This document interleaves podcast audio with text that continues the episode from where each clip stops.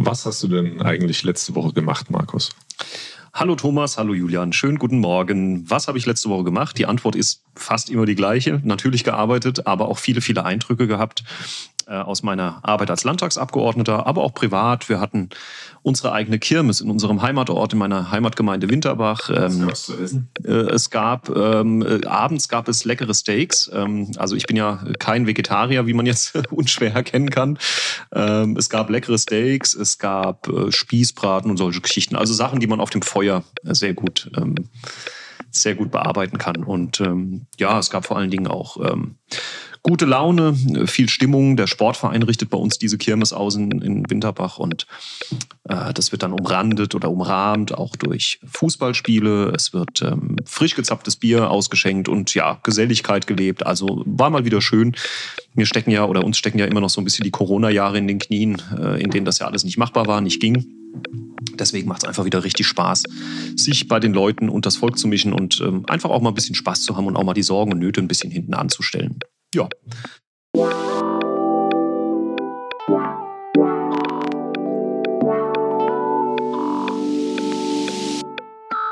Da war die Woche sozusagen aus privater Sicht schon mal gut erfüllt. Ähm, ansonsten hatten wir eine sehr intensive politische Woche wieder, ja. Ja, ich glaube, es war eine etwas andere Woche als die drei Wochen, über die wir vorher schon gesprochen haben in den letzten Folgen. Ja, absolut. Weil, äh, weil der Landtag getagt hat.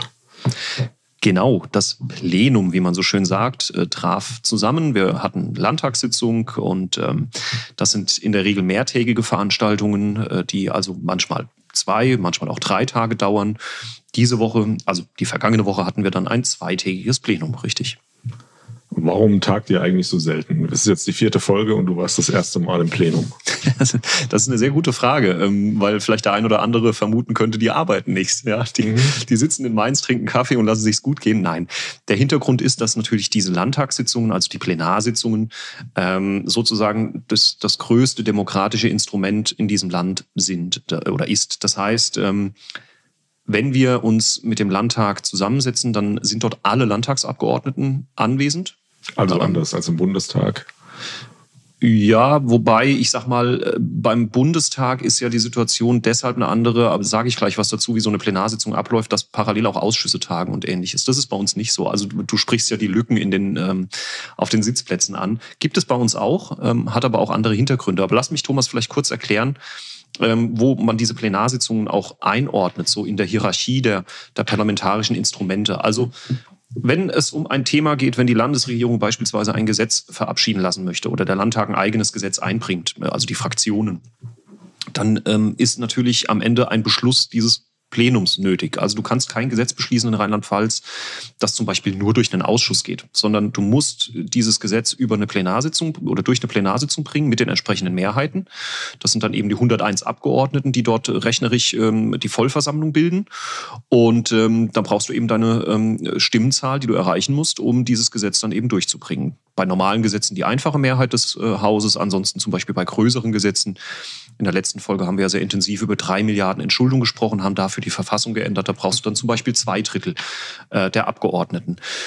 Und diese Landtagssitzungen sind einmal im Monat etwa Ferienzeiten ausgenommen und ähm, zwischen den Landtagssitzungen passiert aber eine ganze Menge was diese Gesetzentwürfe angeht. Da wird vorberaten, da wird in den Fraktionssitzungen darüber diskutiert, da spricht man mit der Regierung, da gibt es Referentenentwürfe, es gibt Anhörungen und nicht zuletzt auch Ausschusssitzungen. In welchen Ausschuss das geht und wo das federführend beraten wird, das wird auch durch das Landtagsplenum festgelegt.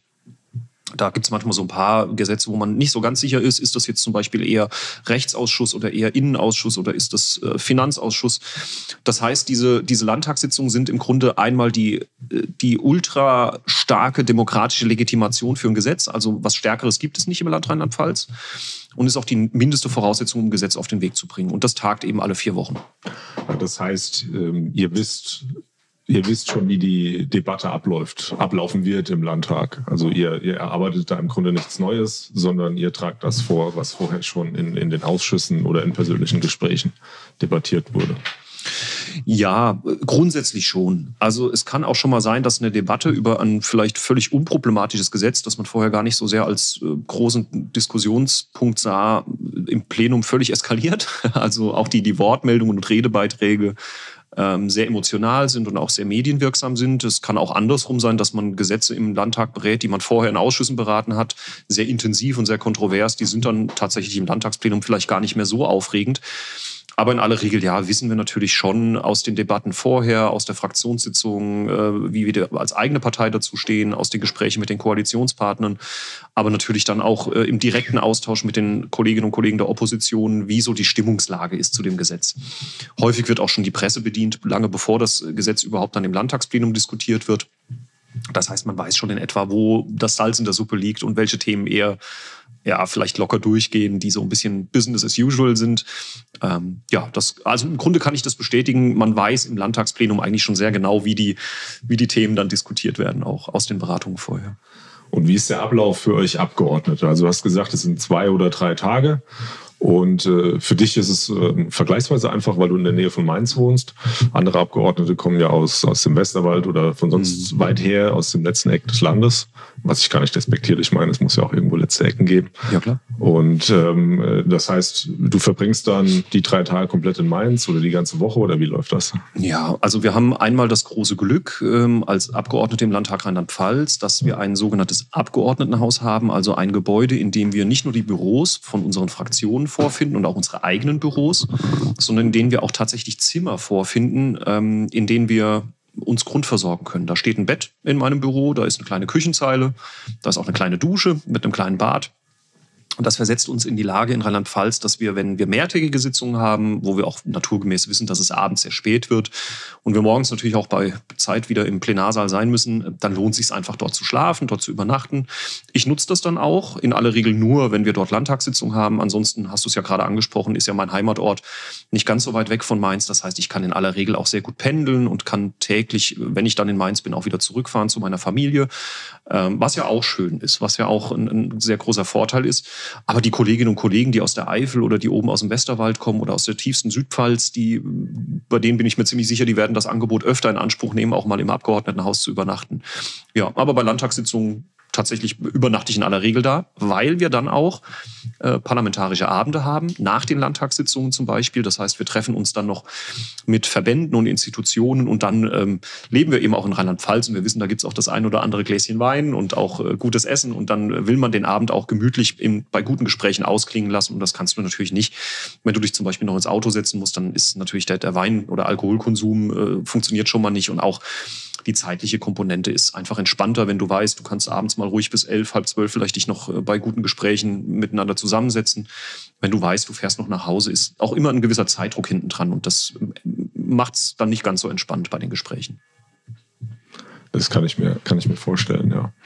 Ähm, jetzt war letzte Woche äh, zweitägiges Plenum. Ähm, das heißt, bist du am Mittwoch unvorbereitet dahin und hast da angefangen zu babbeln oder ich nehme an äh, oder ich weiß, dass du dich dann dienstags äh, gerne darauf vorbereitest, noch ja. Äh, die letzten, den letzten Feinschliff an der Rede legst, wenn du dann reden musst. Genau.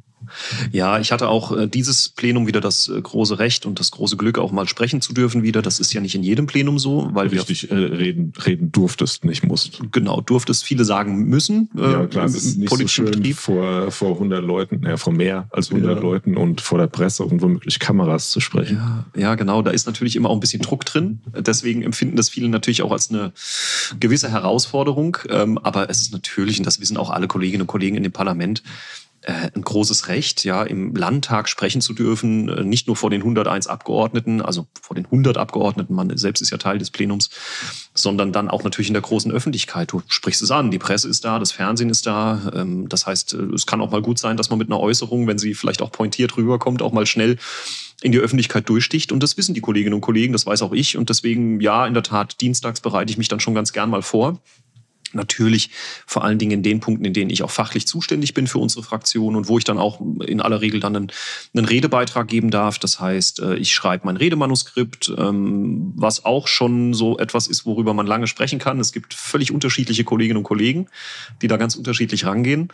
Äh, ich schreibe mir immer ein Redemanuskript ähm, und versuche dann aber während der Rede so wenig wie möglich dieses Manuskript zu nutzen habe aber immer so den roten Faden in der Hand und weiß, okay, falls ich mich mal irgendwo verhaspel oder mal irgendwo auf einen falschen Dampfer komme, äh, dann kann ich da wieder zurück. Es gibt aber auch Kollegen, die beispielsweise komplett frei sprechen, die also im Grunde noch nicht mal Notizzettel mit vorne hinnehmen das ist noch so ein, so ein Ziel, das ich mir persönlich gesetzt habe, dass ich früher oder später in der Lage bin, ähm, mit den Stützrädern eines Parlamentariers mal aufzuhören und zu brechen und zu sagen, okay, ich gehe vorne ins Rednerpult und spreche zu den Punkten frei. Ich glaube, rhetorisch würde ich es hinkriegen, aber inhaltlich ist es halt manchmal schon so ein bisschen, ja, man will ja auch nichts Falsches sagen. Und das ist dann auch, glaube ich, menschlich. Und ich halte mich da immer noch so ein bisschen an meinem Redemanuskript fest. Ja, ähm, andere Leute halten sich am Pult fest. man muss so seine Strategien entwickeln. Ich kenne das auch aus der Kommunalpolitik. Wenn ich mal, eine, also muss ja keine großen Reden schwingen, aber wenn ich mal was Längeres sagen muss, dann habe ich auch ein Manuskript dabei. Ja. Es wäre mir eigentlich lieber, ich könnte es mit Stichpunkten machen. So habe ich es auch mit Referaten immer gemacht früher. Ja. Aber nee, in, in so, man hat ja eine gewisse Verantwortung auch ähm, in so einer Position dann. Man ist ja gewählt und nicht einfach nur irgendein Handel, der irgendwas sagt. Ja. Und ähm, da, da so Stützräder hast du es genannt, das finde ich treffend. Das ist dann schon beruhigt dann. Ja, absolut. Es gibt ein bisschen Sicherheit. Jetzt ist natürlich mein Fachgebiet ähm, auch der Zahlenbereich. Das heißt, ich habe äh, zum Beispiel jetzt auch in diesem Landtagsplenum zu einem Thema gesprochen, das sehr zahlenlastig ist, also wo es dann ähm, um, um, um Beträge geht. Und nichts ist schlimmer, als wenn man äh, eine politische Rede hält äh, und sich versucht, auf Fakten natürlich auch äh, zu, zu konzentrieren und die auch als Argument heranzuziehen. Und dann nennt man plötzlich eine falsche Zahl, die vielleicht gar nicht stimmt. Und das will einem nicht passieren, das will man nicht. Ähm, und deswegen ist ja schon allein durch das Themengebiet der Finanzen und der Haushaltspolitik bei mir meistens immer die Situation, dass ich eh mir Notizen machen muss mit Zahlen. Ich lerne das nicht alles auswendig, sondern ähm, ich schreibe mir das auf. Und Thomas, ich will das auch sagen an der Stelle, dass Schreiben einer Rede äh, und sich das äh, Durchlesen der Rede und das sich wiederholende Vorlesen der Rede führt auch dazu, dass man nochmal sich sehr intensiv auch mit dem Thema beschäftigt auch nochmal die eigenen Standpunkte so ein bisschen beleuchtet und man auch schon ab und an mal merkt, hey, stimmt, da gibt's noch einen Aspekt, über den haben wir noch gar nicht nachgedacht. Kann also schon mal sein, dass während ich meine Rede schreibe, mir noch ein Einfall kommt zu dem Thema und ich das dann auch kläre mit den Kolleginnen und Kollegen und wir vielleicht in der Tat nochmal inhaltlich kurz in einen Austausch gehen zu dem einen oder anderen Punkt. Also das ist ein Stück weit auch eine gute Vorbereitung, ähm, um sich da inhaltlich auch nochmal aufzustellen. Dann erzähl mal, wie bei dir der Dienstag ablief. Du bist zwar vermutlich morgens dann Richtung Mainz gefahren und dann? Ich bin tatsächlich am Dienstag nicht nach Mainz gefahren. Ich habe ähm, dienstags morgens im Homeoffice verbracht, weil ich äh, für mich auch oftmals merke, dass du, wenn du in Mainz bist, im Geschäftsbetrieb nicht so die Ruhe findest, äh, um dich auch inhaltlich mal vorzubereiten auf die Themen. Das heißt, ich nutze schon ganz gerne auch die Ruhe in meinem Homeoffice. Das heißt, schließe mich dann in mein kleines Bürochen ein und ähm, lege mir die Unterlagen auf den Schreibtisch und, und fuchs mich da rein, schreibe dann auch mein Redemanuskript. Also das war im Grunde die Kernaufgabe am Dienstagvormittag, dass ich wirklich mich intensiv um die Rede gekümmert habe, mir die, die Tagesordnung des Plenums nochmal durchgelesen habe und vor allen Dingen auch nochmal die, die Anträge und die Redebeiträge aus den Ausschüssen zu dem Punkt, an dem ich gesprochen habe, mir nochmal angucken äh, wollte und auch, auch musste am Ende. Hab dann noch ein bisschen telefoniert, auch ähm, mit unserem Referenten, mit dem Fares Kabutli, der in der SPD-Fraktionsgeschäftsstelle arbeitet. Der betreut sozusagen ähm, den Themenbereich Haushalt und Finanzen für mich mit.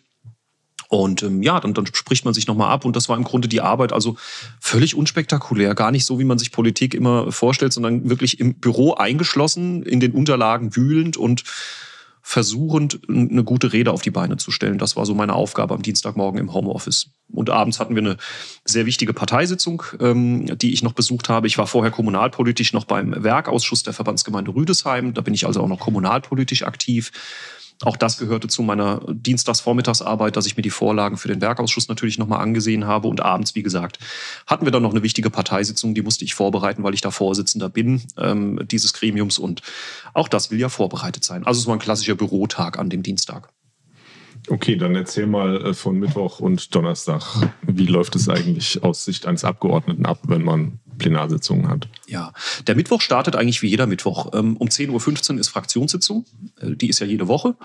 Und naturgemäß oder natürlich steht im Fokus dieser Fraktionssitzung nochmal die Vorbereitung auf das Plenum. Das heißt, das ist so die letzte Chance für uns Abgeordnete nochmal in der eigenen Fraktion Themen endgültig abzustimmen, nochmal zu diskutieren. Ähm, in aller Regel ist das natürlich schon alles sehr durchdekliniert. Das heißt, wir wissen eigentlich schon auch, wo die Reise hingeht. Es gibt nochmal eine klare Aufteilung der Rednerinnen und Redner.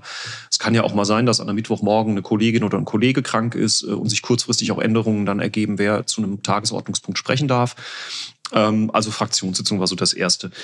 Der vergangene Mittwoch begann sogar tatsächlich mit einem kleinen Frühstück. Ähm, nicht mit einem Frühstück, weil wir jetzt sagen, wir essen so gerne und, und verbringen, so gern Freizeit miteinander, sondern es gab ein sogenanntes Arbeitskreisvorsitzendenfrühstück. Das heißt, alle Vorsitzenden ihrer jeweiligen Arbeitskreise innerhalb der Fraktion, also bei mir wäre das dann der Arbeitskreis Haushalt und Finanzen, zusammen mit den Fachkolleginnen und Kollegen der anderen Bereiche.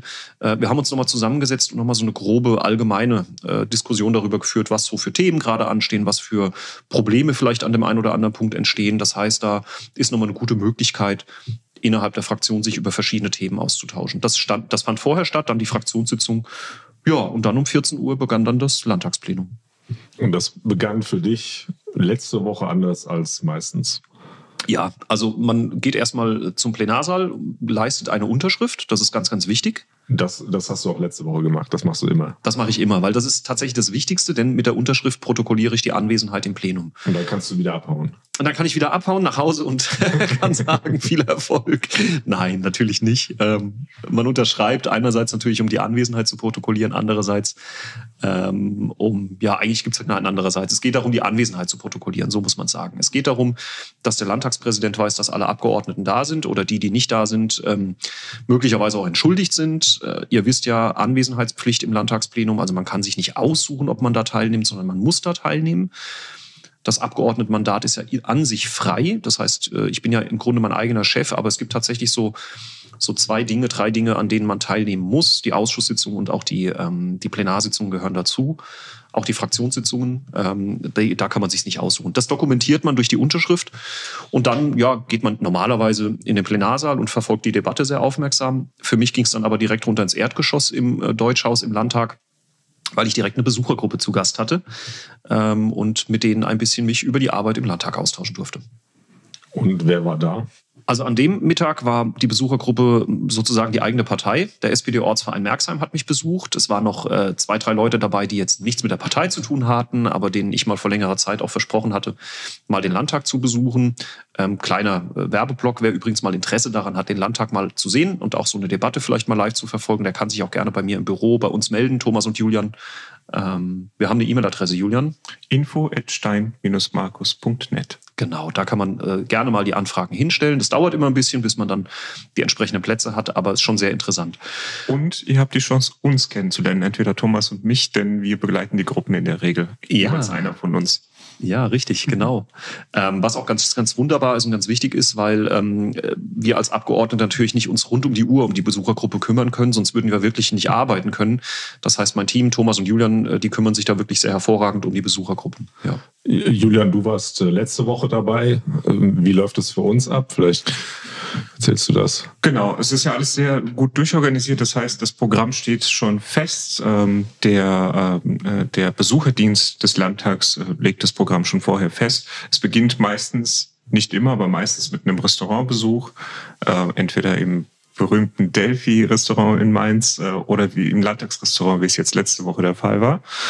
Und äh, dann ist es eigentlich für uns weitestgehend äh, entspannt, denn ähm, äh, der Besucherdienst vom Landtag ist, ähm, hat Personal, was äh, die Leute abholt und äh, eine Einführung gibt. Und dann gibt es das äh, Gespräch mit dem Abgeordneten danach oder davor. Das Programm variiert immer so ein bisschen. Ähm, gibt es auch eine Einführung in die ähm, politische Arbeit, die Funktion des Landtags und auch die Geschichte des Gebäudes. Das ist immer sehr, sehr spannend. Was ich toll finde, ist, ähm, jeder hat so seinen eigenen Stil. Jede Person, die die vorstellt, macht das etwas anders und äh, das ist immer wieder spannend. Ich habe jetzt, glaube ich, vier verschiedene schon gesehen. Die waren alle spannend, weil sie alle anders waren. Also es ja. lohnt sich. Es ist sehr, sehr interessant. Man kann jederzeit Fragen stellen, was auch toll ist. Ähm, und dann äh, kommt man irgendwann zur Plenarsitzung, die man sich von oben anschaut. Dort darf man dann keine Fotos machen, muss ganz leise sein und zuhören darf man dann. Stimmt, auf keinen Fall ja. klatschen oder ja, Buh rufen, genau. egal was sie da unten ja. verzapfen. Das betonen die aber auch so oft, dass man es eigentlich nicht vergessen kann. Das traut man sich ja dann auch nicht. Ja, genau, man ist sehr ehrfürchtig da oben. Aber es ist, ähm, was ich immer wieder erstaunlich finde, es ist klein. Ne? Also dieser Plenarsaal, man ist da oben und schaut runter und es ist alles gar nicht so groß, wie es im Fernsehen aussieht. Mhm. Es ist furchtbar eng tatsächlich in diesem ja. Plenarsaal, weil, also ich sag mal, wenn man sich früher Bilder angeguckt hat von Parlamenten, dann sah man Politikerinnen und Politiker mit weit aufgeschlagenen Zeitungen, Tageszeitungen, die gelesen wurden auf diesen Tischen. Das wird heute gar nicht mehr funktionieren, ohne dass ich meine Kolleginnen rechts und links, äh, Grüße an Katrin und Nina, äh, in ihrer Arbeit beschränken würde, weil ich deren beiden Tische auch noch mit in Anspruch nehmen müsste. Also äh, es reicht gerade für den Laptop, ja, um ja, den aufzuklappen. Ja. Aber ja, das äh, ist so das Programm. Und äh, die Leute sind immer wieder sehr dankbar und äh, gehen auch raus mit äh, einem Lächeln meistens. Das kann ich bestätigen. Und was auch immer wieder gut ist, äh, tatsächlich viele Anliegen werden genau bei diesen Treffen an uns herangetragen und wir können uns im Nachhinein darum kümmern. Ja. Das ist schon. Wir haben, wir haben dann immer eine Stunde Gespräch mit dem Abgeordneten. Ja. Ähm, das ist schon, das heißt natürlich, dass der Abgeordnete, also dass du dann äh, eine Stunde lang nicht im, im, Plenum bist, wo du eigentlich teilnehmen solltest. Mhm. Da ist eine Stunde schon nicht schlecht. Mhm. Und äh, das ist dann immer eine schöne Gelegenheit, mit den Gruppen ins Gespräch zu kommen. Ja, und das, ich sage ganz offen, in Zeiten, in denen diese ähm, Demokratiefrage auch oft gestellt wird und auch Politik sich mit unglaublich vielen Vorurteilen auseinandergesetzt sieht, ähm, ist es ein schönes Zeichen zu zeigen, dass die, die Arbeit in Mainz, auch im Landesparlament, dass das halt nicht so weit weg ist. Also mal einen Blick reinzuwerfen kann auch Vorurteile abbauen. Und ich höre ganz oft von vielen Menschen, die mich dann auch besucht haben im Landtag und das auch einfach mal miterlebt haben, dass die halt auch sagen, hey, eigentlich ist das ja alles gar nicht so, so spektakulär und auch gar nicht so, wie, wie man sich vorstellt, irgendwie ein verschworener Kreis, wo irgendwie Politikerinnen und Politiker da krude Debatten führen, sondern diese Transparenz, die der Landtag da auch ermöglicht und auch die, die Einblicke, die er ermöglicht, die helfen unterm Strich wirklich die Leute auch davon zu überzeugen, dass auch Politikerinnen und Politiker nur Menschen sind, die halt zusammen da arbeiten und man auch vor allem einen sehr niedrigschwelligen Zugang hat zu den Kolleginnen und Kollegen, mich inbegriffen. Und das ist ein ganz wichtiger Punkt, der so ja, entscheidend ist für die Frage, ob die Leute der Politik noch Vertrauen schenken oder nicht. Also insofern mache ich das sehr, sehr gerne. Es gibt ja auch Schülergruppen, äh, die nach Mainz kommen. Das ist dann nochmal ein Programm für sich. Das, ähm, glaube ich, wird ja auch nicht durch euch zwei dann betreut, sondern da kommt dann die Schülergruppe durch den Landtag, also diesen Schülerlandtag und ähnliche Geschichten. Es gibt, gibt verschiedene Möglichkeiten, wie man das aufziehen kann. Es gibt ja. auch die Möglichkeit, dann so Rollenspiele, Planspiele zu machen. Genau. Da sind wir dann in der Regel nicht dabei. Nee. Also unterm Strich muss ich wirklich sagen, großes Kompliment an die Landtagsverwaltung, denn die sind ja federführend hinten dran. Das heißt, die kümmern sich darum und die machen einfach ein riesiges Angebot das man wirklich nutzen sollte. Deswegen nochmal die herzliche Einladung an jeden, der mal Interesse hat, da hinter die Kulissen zu blicken. Meldet euch gerne. Ähm, alle Kolleginnen und Kollegen haben ein Besucherkontingent, ähm, das auch zur Verfügung steht, um zum Beispiel die Fahrtkosten ähm, vom Wahlkreis dann nach Mainz in den Landtag zu übernehmen. Das Mittagessen ist auch mit drin. Also man kann sich da nicht nur Einblicke holen in die politische Arbeit, sondern einfach auch mal einen schönen Tag verbringen im, im politischen Mainz. Und äh, das betrifft ja nicht nur mich, sondern alle Kolleginnen und Kollegen, die im Landtag sind. Also wer da wirklich mal reingucken will, ähm, sollte das unbedingt mal tun. Sehr, sehr spannend. Kannst du dich erinnern, welches äh, Thema gerade auf der Tagesordnung war, als die Besuchergruppe da war? Ähm, ja, das müsste ziemlich zu Beginn gewesen sein. Und wir hatten da das Thema Landwirtschaft auf der Agenda. Was auch dazu führt, dass ich nicht bei diesen Tagesordnungspunkten dabei sein konnte äh, und der Debatte jetzt nicht so im Detail folgen konnte. Aber es wird sicherlich auch zu großen Teilen um, die, um das große Spagat äh, gegangen sein, wie du Ökologie, Klimaschutz, Nachhaltigkeit auf der einen Seite mit der Thematik Nahrungsmittelproduktion und Existenzsicherung der Landwirtschaft andererseits verbindest. Und das ist ja so ein großes Thema, das uns eigentlich schon seit langer, langer Zeit beschäftigt und das immer wieder auch mal Thema im, im Landtagsplenum ist, weil unterschiedliche Parteien das dann auch beantragen. Selbst gesprochen hast du am Donnerstag, glaube ich, ne? Richtig, das war ein Tag später. Genau, richtig. Da haben wir die, die Landesregierung entlastet. Was heißt? Das heißt, ähm, so wie beim Verein, äh, kennt ihr ja vielleicht aus, aus eurer ehrenamtlichen Arbeit in einem normalen Verein, da wird irgendwann im Laufe des Jahres äh, im Wege einer Vollversammlung oder einer Mitgliederversammlung dann darüber entschieden, ob der Vorstand entlastet wird, ob die Kasse in Ordnung ist, ob die Belege richtig sind, ob der Vorstand äh, mit den Finanzen richtig gewirtschaftet hat. Und das wird im Grunde auch bei der Landesregierung attestiert. Also Malu Dreyer ist die Vereinsvorsitzende und Lois ja. die, die Kassen. Ja, genau. Martin. Und, und Kassenprüfer ist der Rechnungshof. Ja, mhm. also das heißt, der, Rechnungshof prüft die Kasse der Landesregierung. Ähm, stellt dann verschiedene Dinge auch fest. Er macht dann auch einen sehr umfassenden Jahresbericht, sogar mit Blick in die Zukunft. Also er guckt dann nicht nur in die Vergangenheit.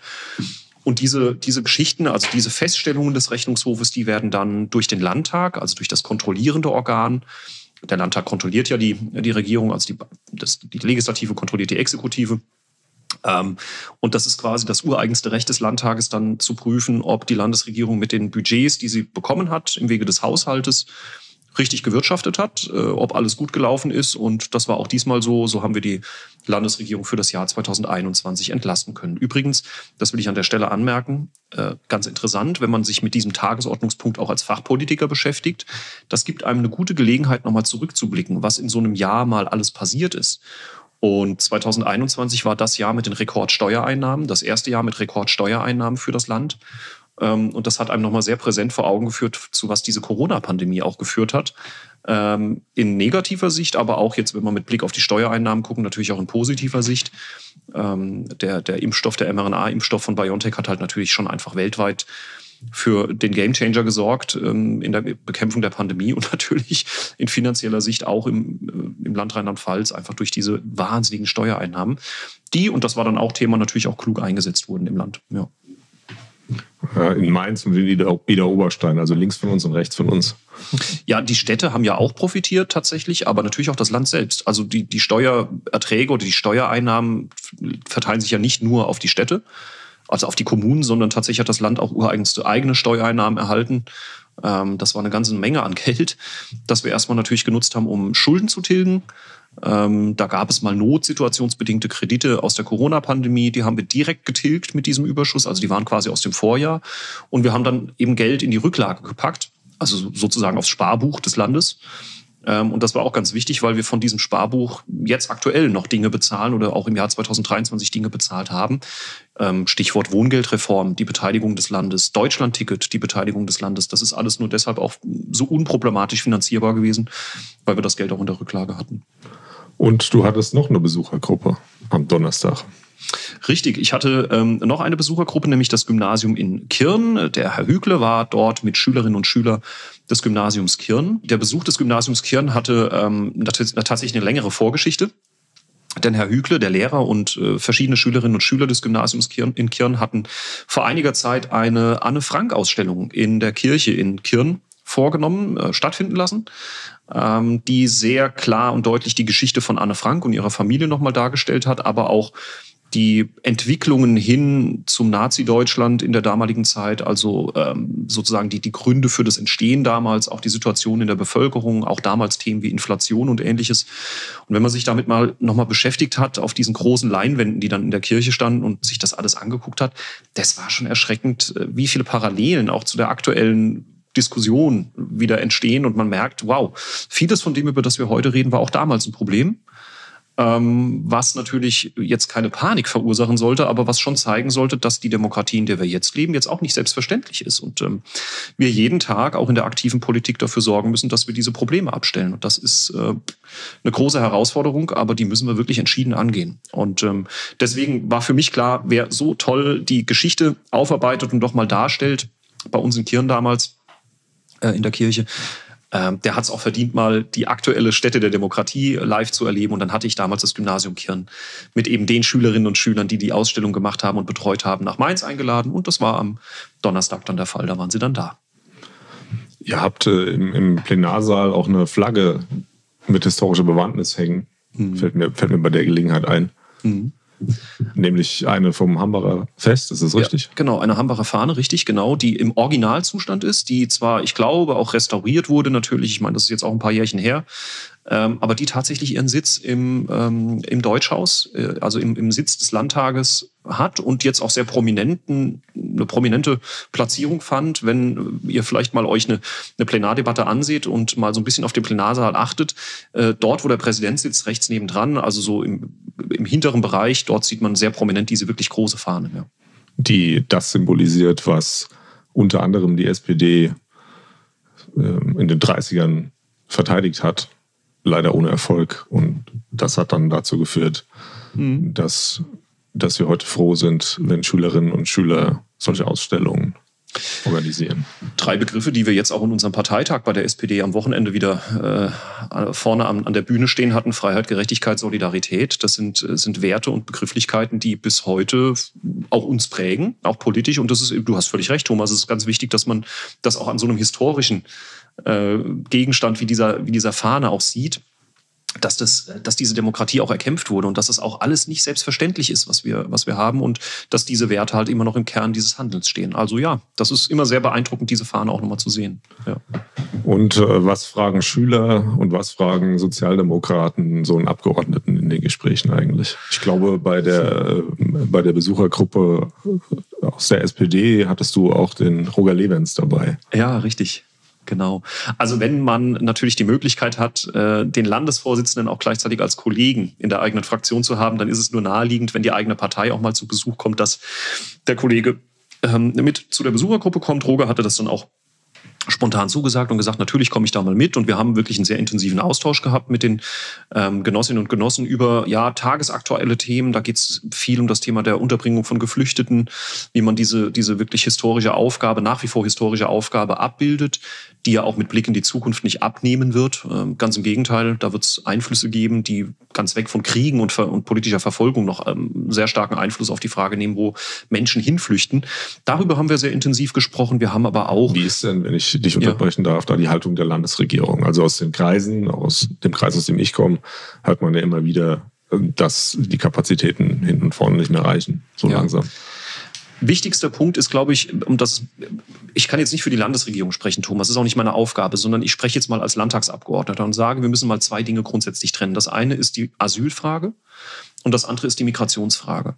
Das wird in der öffentlichen Debatte nach wie vor sehr stark vermischt. Also Migration und Asylrecht sind eben zwei Dinge, die erstmal gar nichts miteinander zu tun haben. Bei dem einen geht es um ein Grundrecht, das wir nicht nur in unserer Verfassung haben, sondern das ein Menschenrecht ist, das wir auch äh, international als, als Maßstab ansehen, das Asylrecht, wenn Menschen eben vor politischer Verfolgung und Krieg flüchten oder möglicherweise auch vor Unwettern oder vor, vor klimatologischen ähm, Folgen, dann haben die natürlich ein Recht darauf, äh, in ein Land einzureisen, in dem sie sicher leben. So, die Migrationsfrage, also die Frage, was wir mit Menschen machen, die den wirtschaftlichen Erfolg beispielsweise suchen in unserem Land, das sollte man tatsächlich äh, differenziert sehen. Das eine hat mit dem anderen nichts zu tun. Wir wissen ja, dass wir in unserer Wirtschaft sehr angewiesen sind darauf, dass wir Menschen auch aus ähm, anderen Ländern hierher bekommen, die auch ähm, einfach den, den Arbeitskräftemangel auch ein Stück weit kompensieren können.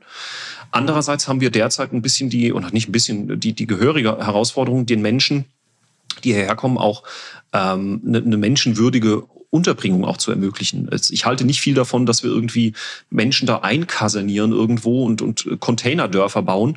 Aber Thomas, du bist selbst kommunalpolitisch aktiv. Ähm, das ist bei aller, bei allem Verständnis dafür, was wir für diese Menschen tun müssen, für die Kommunalvertretungen extrem schwer, das aktuell abzubilden, weil einfach auch der Wohnraum fehlt und einfach die Unterbringungsmöglichkeiten. Und ich glaube, da ist der entscheidende Punkt, dass wir auf europäischer Ebene einen Weg finden, diese Verteilung der Menschen auch gerecht aufzuteilen und aber niemals nur einen Zweifel an dem, an dem Asylrecht, an dem Grundrecht auf Asyl äh, wachsen zu lassen, weil das wird leider Gottes aktuell sehr vermischt. Sowohl von der rechten populistischen Seite, aber auch äh, aus, der, aus der Bevölkerung, die einfach den Unterschied vielleicht noch nicht so richtig ähm, kennt. Als Kommunalpolitiker haut mich das äh, Argument, man müsse das europäisch lösen, nicht von den Socken, weil es so weit weg ist und utopisch ja. Glaube ich, weil, weil viele ähm, Politiker, die in Europa, in anderen Ländern in Verantwortung stehen, das als, als Wahlkampfthema nutzen ja. und gar kein Interesse haben. Äh, warum, warum sollte man jetzt den deutschen Flüchtlinge abnehmen? Ist ja Quatsch. Also, ja. Warum? Also zunächst muss man mal sagen, das mag für Kommunen und Kommunalvertretungen, die innerhalb des Landes liegen, also die mit Grenzen relativ wenig Kontakt haben, zumindest mal mit Grenzen, die auch die Fluchtbewegungen sehr deutlich spüren, da mag das so sein, wie du es sagst. Da ist es sehr weit weg.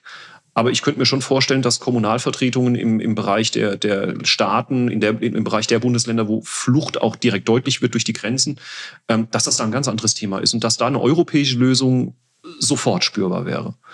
Wir spüren das ja hier im Grunde nur im Wege der Zuteilung vom Bund auf die Länder und die Länder wiederum dann auf die Kreise. Das heißt, da sind schon ein paar Ebenen dazwischen, bis die Entscheidung, wie viele Menschen zu dir in deine Region kommen, ähm, getroffen ist.